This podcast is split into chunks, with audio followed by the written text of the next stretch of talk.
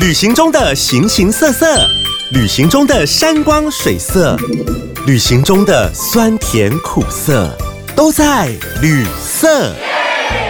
旅行台湾，旅行日本，旅行全世界。旅行要住旅社 （hotel），旅行要有点情色 （sex），旅行要找旅行社 （tour agency）。你想听的，我想说的，关于旅行的五光十色，都在有声有色的旅色。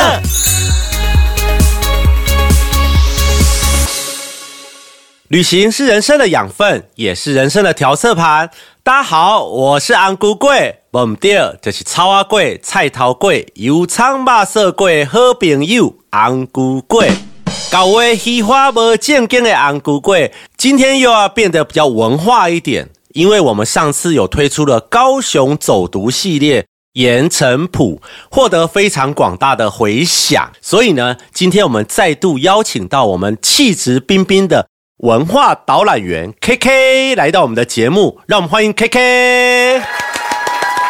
大家好，我是 K K，我过来啊。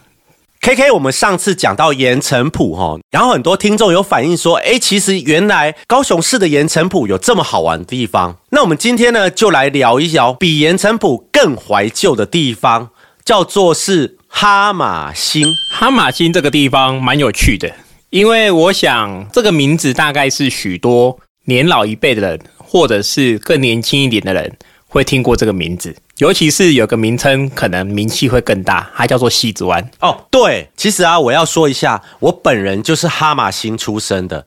那很多人可能听到哈马星这个名字，会不知道说它到底是中文、英文还是日文啊？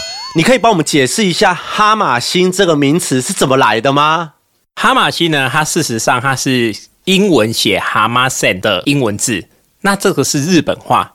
滨海线的一个用法，我们叫它蛤蟆线。那我们为了方便来阅读，我们就直接叫它哈马星。所以它算是字体上看起来是英文，但是可以用中文翻出来，可是发音是日文的一个蛮特别的地名。那哈马星的范围到底是在高雄市的哪里啊？它是包含西子湾吗？你可以简单的讲一下它的地理位置。哈马星呢？我觉得如果硬要说的话，应该位在盐城跟古山区那一带。那它涵盖的范围可以说是从西边到博二，然后呢再延伸到打狗英国领事馆，再往下拉到五福路左右的那个位置。因为其实它的哈马星，它可以说的大概可以算是，它是以前日本时代新兵丁跟臭丁他们两个所在的位置。那当然这样讲，听众朋友可能会不知道它在哪。简单的说呢，它就是你到了西子湾地区有人居住比较密集的地方，我们都可以称哈马星。所以哈马星的由来，它当时是日本人开始把这个地方建设起来的。那可以简单的聊一下哈马星的建设历史。哈马星呢，它这个地方当时会发展起来，主要就是因为我们现在那里有一个叫做旧打狗驿故事馆。也就是以前的打狗铁道故事馆，它就在西子湾捷运站出口出来的那个地方。如果您不知道我在说哪里，哈马星那里有一个非常大的铁道公园，就是全部都是铁轨，然后很多人在放风筝的那个地方。那个地方呢，就是当时全台湾最大的火车停车场。所以由于那里有非常多货物以及人的流动，那人的流动在后来呢，我们现在的高雄火车站做好之后。人就搬过去那里，所以它那里就剩下货物。再加上呢，如果你有印象的话，在香蕉码头旁边有一个有点像是九十度的铁轨，那个地方以前是我们的火车旅馆，也就是我们的扇形车库。所以也因为这样子的关系，我们有各式各样的需求，才让哈马星这个区块发展起来。所以，一九零八年我们西部铁道干线贯通的时候，我们的终点站就在哈马星，当时也是我们高雄最大的火车站。那火车站现在就是铁道文化故事馆，那也是变成一个铁道公园。各位听众朋友，如果你有来到哈马星铁道故事馆，你一定要去到月台上去走一走，因为那是我们目前全台仅存最原始的月台高度。就是最早最早，我们的月台是这么的矮，那个就是最早最早留下来的月台高度。所以，我们哈马星也算是我们铁道史的一个起点呢。当时也是有非常轰动的通车典礼。那除了铁道以外，哈马星还有哪些很特别的建筑？特别是我们现在有很多年轻的听众，它算是一个完美。他想要找那种完美拍照地点。那我们知道哈马星因为日据时代的发展，它发展出很多日本时代的一个建筑，而且现在保留的还不错。你可以帮我们介绍几个完美拍照打卡必游的景点吗？是的啊，在哈马星，它事实上它现在留下来的有一个非常日式的一个雏形哈，尤其是它整个街道非常的笔直，而且从路头就可以看到路尾。我喜欢开玩笑的，就是哈，你看那个哆啦 A 梦。跟大雄他被胖虎追着跑的时候，永远都是跑直线，有没有？就是直着跑或是横着跑。所以他在里面可以看到最原始的棋盘式街道的一个建筑哈。第二个就是由于那里面的房子它非常具有特色，所以我们大部分都会依照它旧有用途的方式来使用。其中最知名的就是目前全台湾唯一一个能保有旧有用途使用的武德殿。那武德殿这个名词在全台湾非常的多，因为它是给日本警察练武练剑的地方。那它由于外面保保持了一棵大榕树，日式风味非常的浓厚哈，而且门口还有我们所谓的连柱绳。连柱绳是什么呢？它就是两个柱子中间用白色的麻绳连贯起来，所以它非常的美。第二个推荐的就是现在叫做爱国妇人会馆，之前是红十字育幼院，它就在武德殿的左边出来大概三四十公尺的地方。那里也是修缮的相当的完备哈。那其实哈马星不只是这两个地方，我们的政府呢，它其实在这几年，尤其是在一七年之后，我们在哈马星有做了一个叫做旧忆时空的一个活动。什么意思呢？我们把那边旧有的房子，呃，让我们现在的年轻人用他们自己的方式跟创意来做变化。其中有几家比较有名的餐厅哈，一个叫做野放餐厅。这个餐厅有上过电视，因为它的装饰它是用一艘独木舟，那这个独木舟有拍过独木舟环岛的一个电影。第二个呢，就是有一个叫做三十一的食堂哈，那在哈马星有个饮料店非常有名，叫玉点茶，它就是在它出来右手边的地方，它有一个以前的老旧诊所做出来的新型餐厅，这个都是比较年轻人可以去拍照的景点，也是灌入我们现在文化气息非常浓厚的地方。你讲了这么多地方，我真的觉得有点汗颜呢。因为这几个餐厅啊，就算我是一个哈马星人，我都还不一定有去过，所以这个还蛮有趣的。诶，最近是不是还有另外一个非常火红的完美景点，叫做三和银行，还有贸易商大楼？你可以帮我们介绍一下这两个古迹在哪里吗？那它的特色是什么？为什么现在这么多人去那边拍照啊？是的，三和银行跟贸易商大楼这两个位置非常的有趣哈。因为我们刚才有提到呢，它整个核心地带都位在旧打狗驿站的这个地方，也就是说，我们之前的火车站的门口。但是后来一九四五年发生太平洋战争的时候，我们大门口就搬移了哈。所以你现在如果去打狗铁道故事馆这个地方，你会发现它的门口出来是马路，而不是正对大马路。所以呢，贸易商大楼跟商和银行，他们以前是在车站的正门口。那贸易商大楼它很酷，为什么？因为它是之前的大旅馆，也就是有点像是我们现在高雄比较老知名的国宾大饭店啊这种。那你说它是贸易商大楼，我怎么说到旅馆呢？因为它的前身就是一个叫做春田馆的一个大楼，它可以说是当时哈马星最高的一个旅馆。那在后来日本人离开之后，这个地方才变成一间贸易商的大楼，给国民政府来之后来做使用。那它旁边呢，还有一间非常小的一个银行哈。如果说你有在东京过过生活的话，在东京有一个叫三零一号馆的。美术馆，其中有个叫做“咖啡一八九四”的一个地方，它目前就是模仿那里重修起来的。所以旧三和银行，它现在外观看起来非常的适合拍照，而且他是模仿日本的美术馆做的。然后他给他一个新的名字，叫做“新兵站前”。哦，有这个地方，我曾经有去拍过影片，然后我觉得它整个建筑物非常的优雅，而且在里面喝咖啡也是一种享受哦。而且当时因为战争的关系啊，所以它的砖块啊，并不是用红色的，它是用一种土黄色，就有一种保护色的感觉。所以这两个地方目前是我们哈马星最火红的完美打卡景点。而且啊，在三和银行的对面有一个三形屋，三形屋就是真正是用红砖去盖起来的哦。当时我都戏称啊，那个就是日据时代的成品书店，因为以前很多日本人移民到我们哈马星这个地方，然后他会非常想念家乡，所以他就会拍很多我们哈马星的街景啊，或是拍一下西子湾的美景啊，甚至拍一下高雄港，然后把它做成明信片。那这些明信片就会在山形屋这边贩卖，然后他就会寄回日本，然后让他的家人知道说，哦，原来高雄哈马星这个地方有一个这么像日本的地方，所以这个山形屋也是非常适合去拍照打卡的一个地方。诶，那说到我们哈马星啊，除了刚刚讲到的武德殿啊、贸易商大楼啊、三和银行啊。那还有什么地方是，比如说在日据时代之前，然后现在也是古迹修复，也很适合去拍照或旅行的地方呢？那那当然不得不提高雄最知名的打狗英国领事馆官邸了。打狗英国领事馆官邸它发展的算是非常的早哈。那由于在近年，我记得好像二零一四年还是二零一三年的时候，我们在它的山底下又做了打狗英国领事馆。跟它的官邸两个把它串联在一起了，所以这个景点可以说是一张门票玩上下两个地点。那但是打狗英国领事馆它其实非常的不容易理解去逛，因为你一进去之后会发现它的历史脉络非常的复杂，尤其是门口就有一个玛丽夫人的一个蜡像，然后她是穿着一个绿色的洋装，一进去右手边又有一个我们的清朝的官在里面在做谈判，那再往里面走。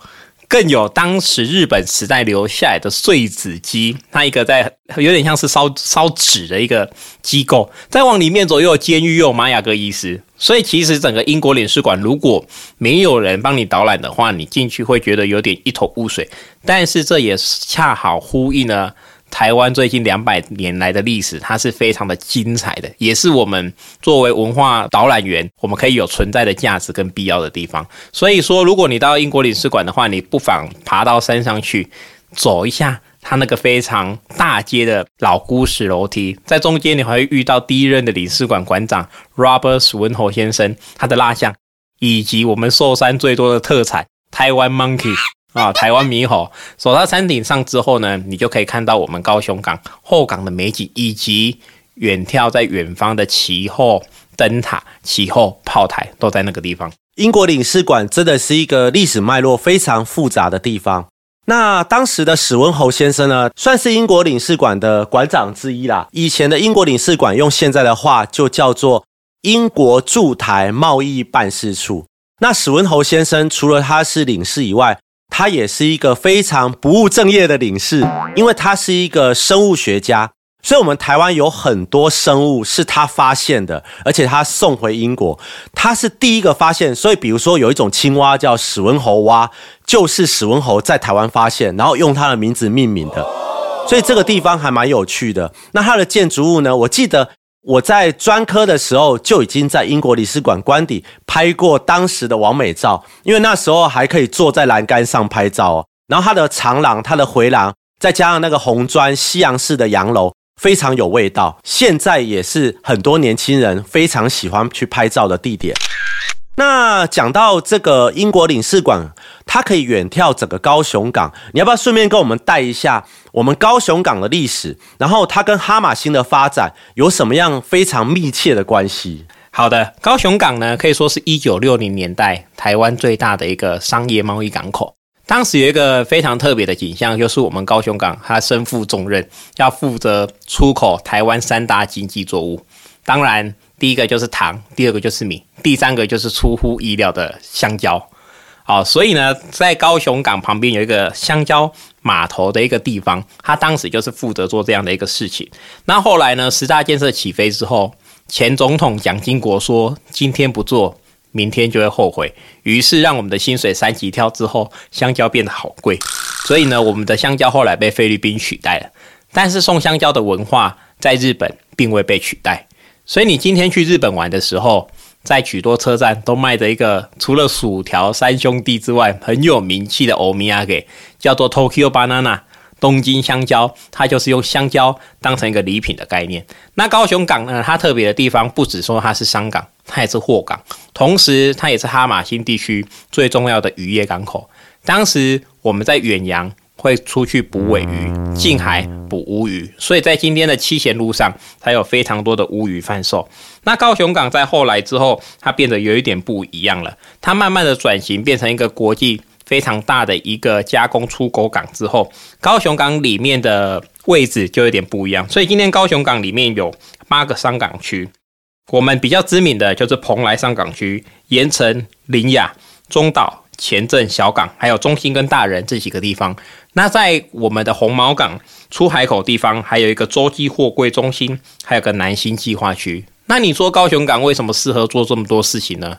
各位可以想想看，你认为高雄港在涨潮跟退潮的时候，它的潮差是多高呢？一、二、三，正确答案是零点七五公尺，所以它算是一个非常稳定的一个大型贸易港口。嗯，高雄港的发展呢，其实从日据时代开始，因为当时哈马星这个地方是日本填海造陆造起来的，那当时日本人就已经看出说，哎，其实高雄港是非常有潜力的一个地方。那以前我们高雄港啊，叫做猴跳港，就是说我们的港嘴啊非常的窄，那时候猴子啊跳着石头就可以跳到旗津。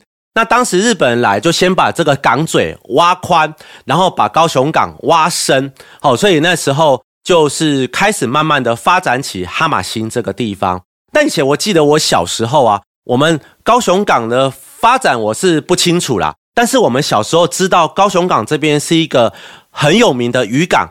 为什么呢？因为我们巷子有很多人在剥虾子，那时候虾子啊就是冷冻的，然后要出口的，而且啊以前很有名的虾味鲜工厂也是坐落在哈马星。我们那时候就觉得说那个虾壳好臭哦，然后因为虾子啊都送去做虾味鲜哦，所以高雄港的发展跟我们整个哈马星的历史啊。也是息息相关哦。那其实，在日据时代，哈马星的地位不但是非常重要，而且它算是高雄市第一个有城市概念的地方。什么是城市概念？就刚刚我们 K K 讲的棋盘式的街道，然后第一个菜市场。日本人当时要统治台湾，他认为你们的菜市场脏兮兮的，民生物资大家吃了不卫生，会肚子痛，这样子会影响你们的健康，所以先设立了一个。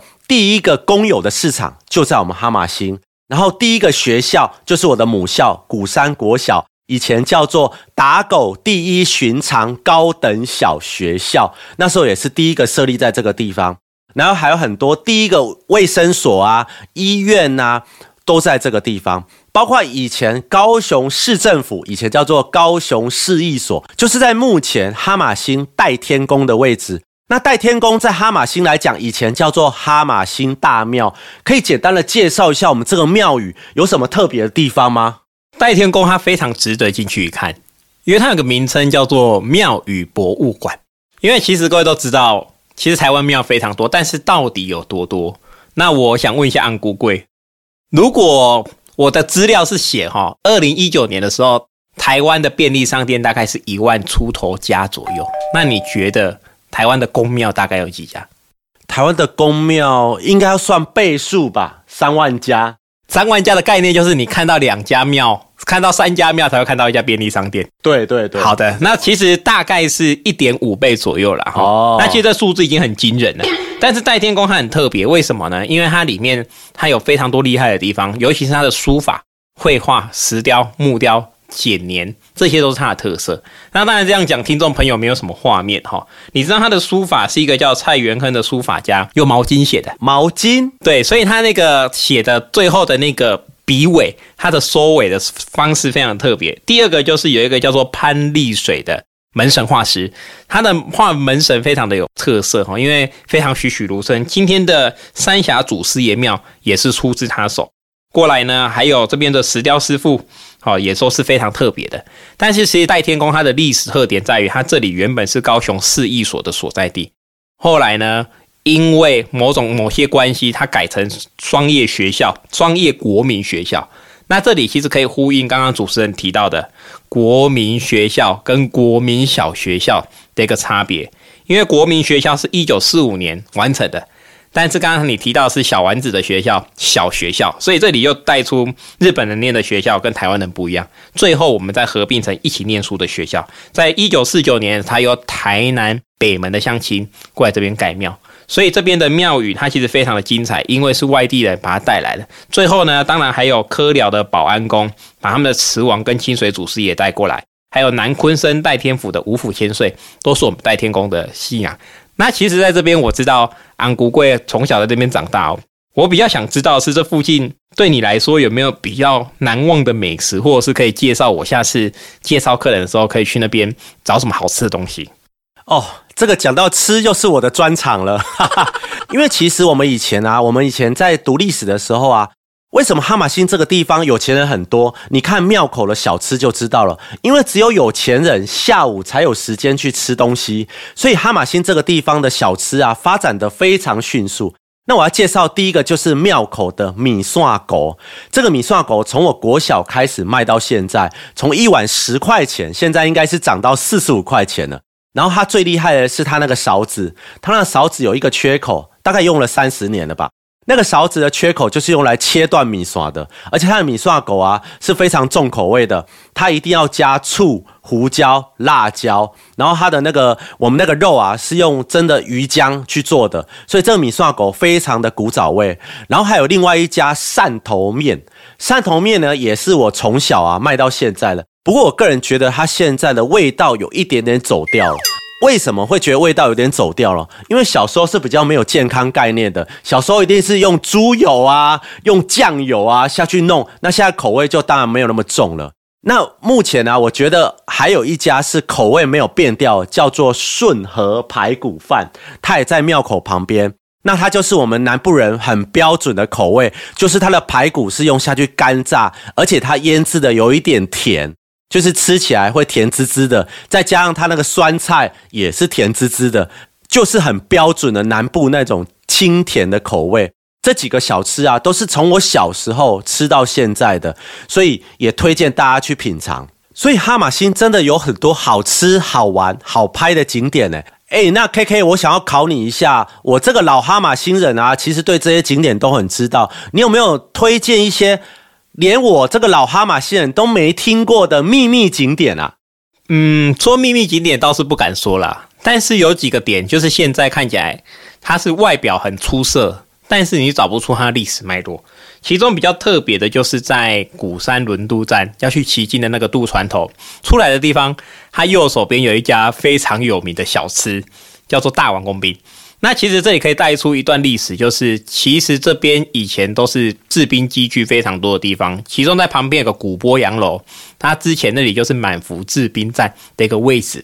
那后来不制兵，渔业中心转移到前镇之后，我们的机具用来做大王宫。但是我当然不是要讲大王工兵啦，在大王工兵的对面有个巷子进去，其中可以看到一个大概五层楼高，写着出租套房。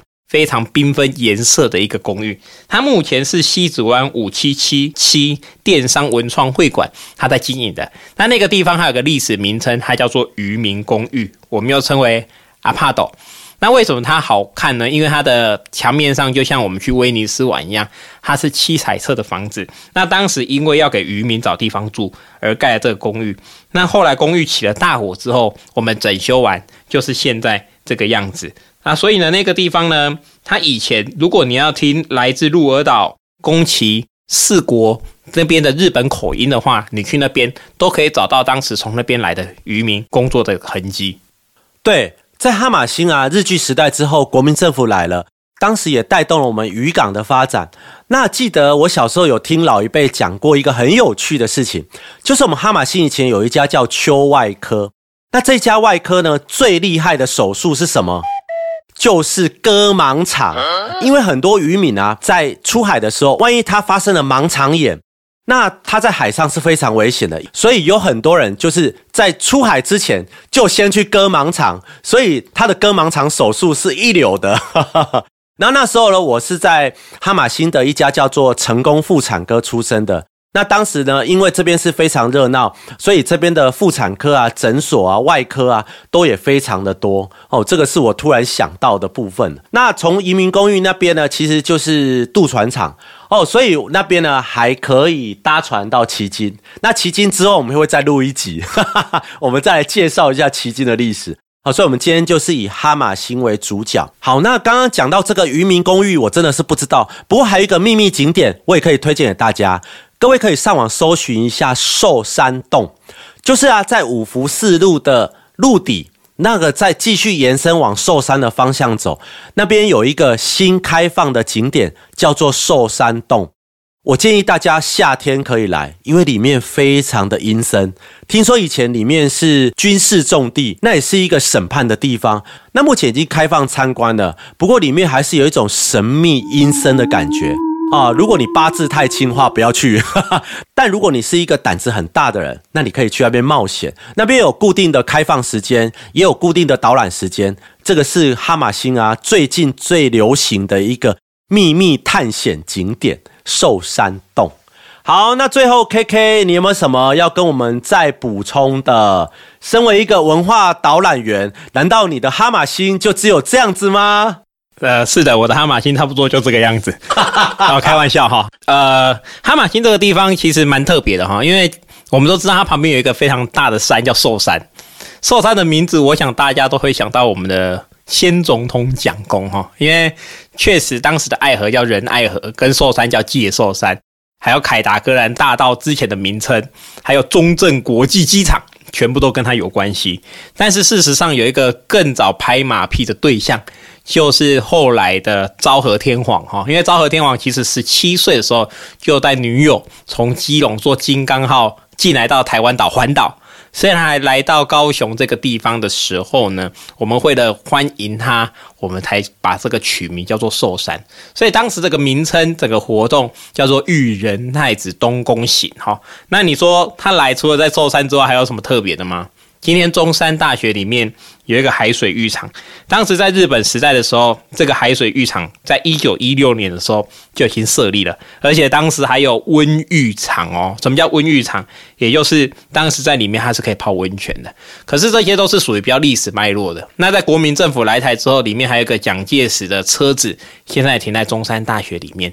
所以其实西竹湾这里，我认为还有非常多可以等着被挖掘的老房子。因为其实现在我们的文化局正在积极的针对可以保留的老房子，在积极的说故事，所以我想今天录音的日期，在未来几年之后，或许还会有很大的变化。嗯，哈马星这个地方是目前高雄市也可以设立合法民宿的地方。如果说你来高雄旅行的时候，你不想要住饭店，你想要住一些比较怀旧或是比较文青的民宿，那哈马星也是一个非常好的选择。好，那我们今天非常感谢 KK 文化导览员带我们神游了哈马星这个地方。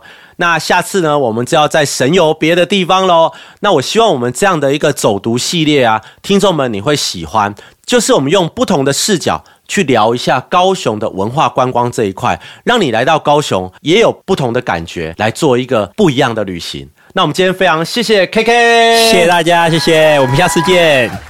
好，非常感谢大家收听旅社节目。不管你是第一次听，或是我的忠实粉丝，都欢迎你持续追踪、关注和分享旅社 Podcast。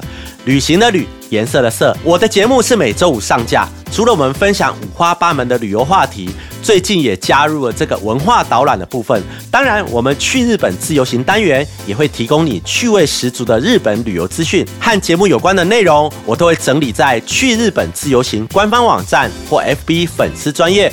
只要你 Google 搜寻有趣的去去日本自由行，就可以找到我的粉丝专业哦。也欢迎你小额赞助抖内，鼓励我们的创作。当然，在 IG 上搜寻旅社官方账号 Travelcaller 一六八 T R A V E L C O L O R 一六八，也可以找到我们的 IG。那对于节目或单元，你有任何的想法，都欢迎留言告诉我们。如果你也有特别好笑或难忘的旅游经验，或者是你真的很想靠北一下旅游业，欢迎和我联络，跟我一起来录音。我是旅社主持人安姑贵，我们下次见喽，拜拜。